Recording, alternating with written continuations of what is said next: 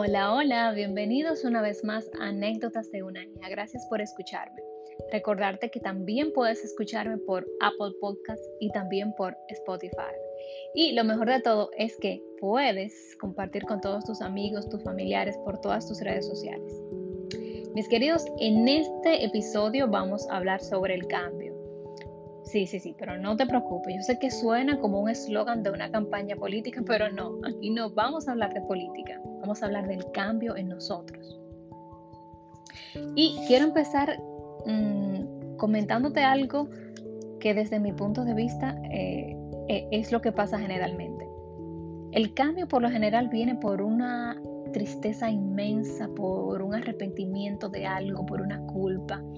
Y eso es lo que, lo que nos lleva en la mayoría de los casos a cambiar, ¿verdad? Cambiar una actitud, cambiar cosas en nosotros.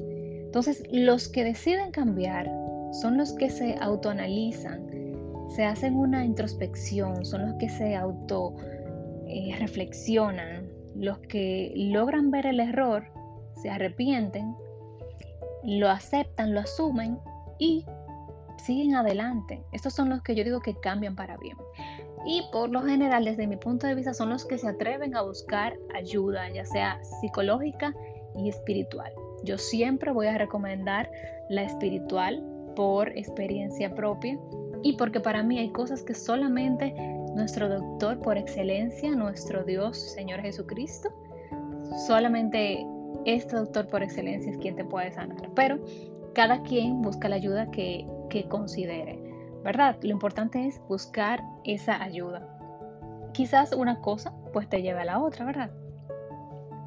Desde mi punto de vista personal, yo creo que mm, el mayor activo que yo tengo ahora mismo es haber cambiado, haber cambiado, haber, eh, haberme arrepentido de mis acciones anteriores que no me ayudaron, no me hicieron mejor persona asumirlo, aceptarlo y seguir adelante, haciendo las cosas diferentes.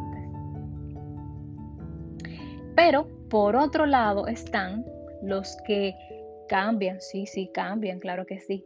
Pero todo esto, esto que te mencioné al principio, de todo este dolor intenso, todo este sentimiento de culpa o arrepentimiento por haber sido de una u otra manera, pues invade su corazón de manera negativa y los llena de odio.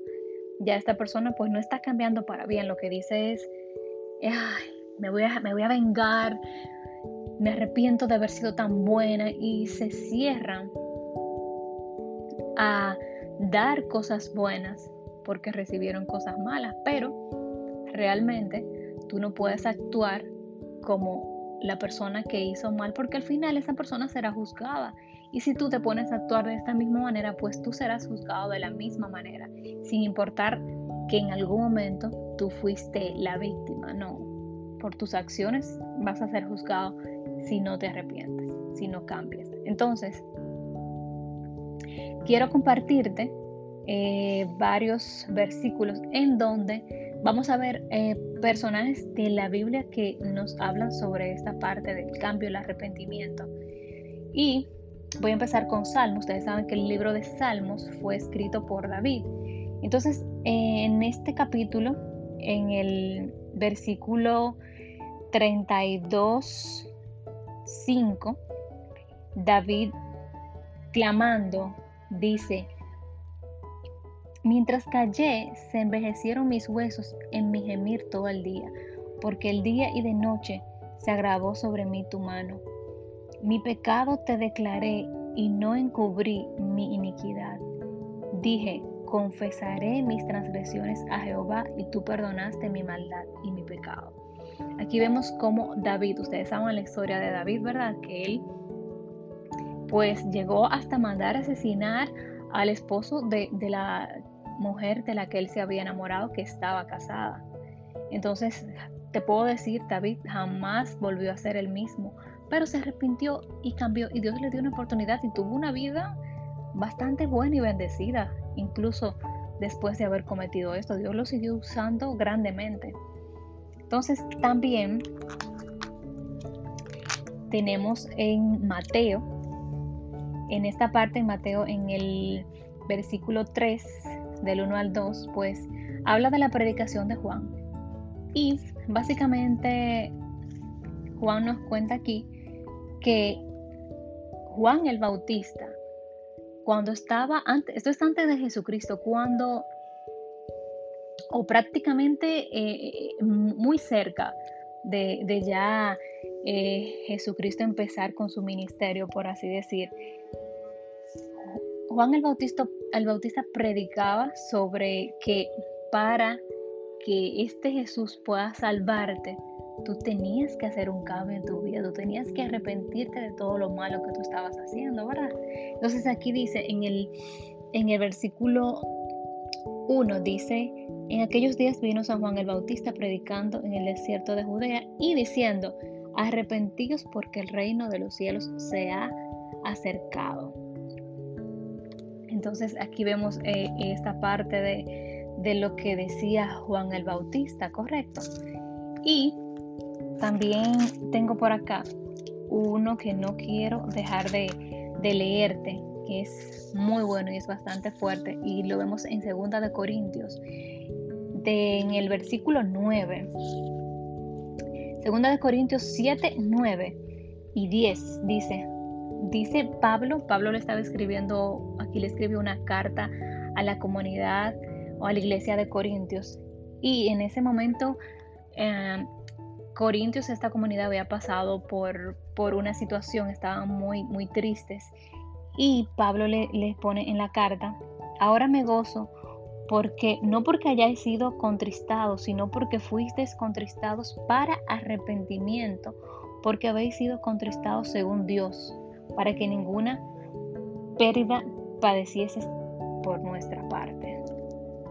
Entonces, aquí también ya vimos a David, vimos a Mateo hablándonos de Juan y vemos aquí a Pablo hablándoles a esta comunidad de los Corintios sobre esa necesidad de arrepentirnos para esa necesidad de cambiar para poder recibir, para poder sanar.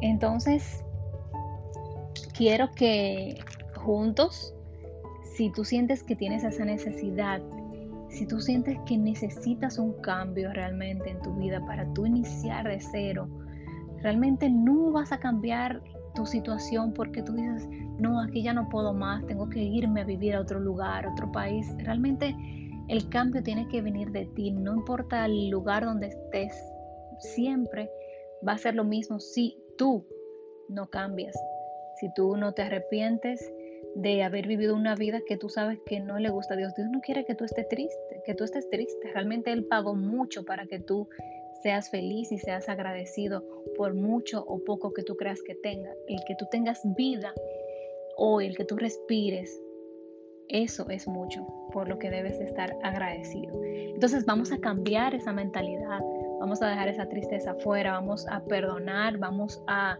a cambiar nuestras vidas y vamos a hacer ese cambio para bien, como te comentaba. Entonces vamos a hacer juntos esta oración. Sí, vamos, repite después de mí. Padre Celestial, gracias Señor por este día. Gracias Señor por haber enviado tu Hijo a morir por mí, para mi salvación, Señor. Perdóname por todas las veces que me he sentido triste, Señor, por no decidir cambiar esa situación de tristeza, ese sentimiento de culpa, Señor, cuando ya tú pagaste por todos mis males, Señor. Te pido, Señor, que me perdones y que inscribas mi nombre en el libro de la vida y no lo borres jamás. Amén y amén. Chao, chao. Bendiciones.